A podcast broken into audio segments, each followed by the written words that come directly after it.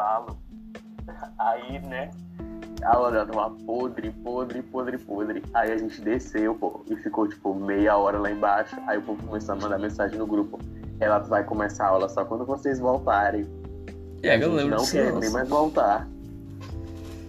Todo- A Gustavo tava lá embaixo, tava eu, Luiz, Andressa, é, Enzo, Lucas, o outro Lucas, mais umas duas pessoas. Simplesmente a gente decidiu que a gente não ia mais voltar pra aula. A gente abandonou as coisas tudo lá e não ia mais voltar.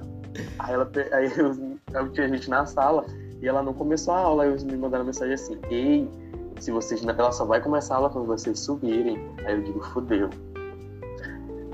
Aí lá vai eu, 40 minutos depois do intervalo, subindo a escada pleníssimo, chegando na sala: Hey, Como se nada tivesse acontecido. Tudo de bom. ai, ai. E aquele dia da chuva, Su? né? é Todos os dias da chuva que eu parei que eu sofri ali.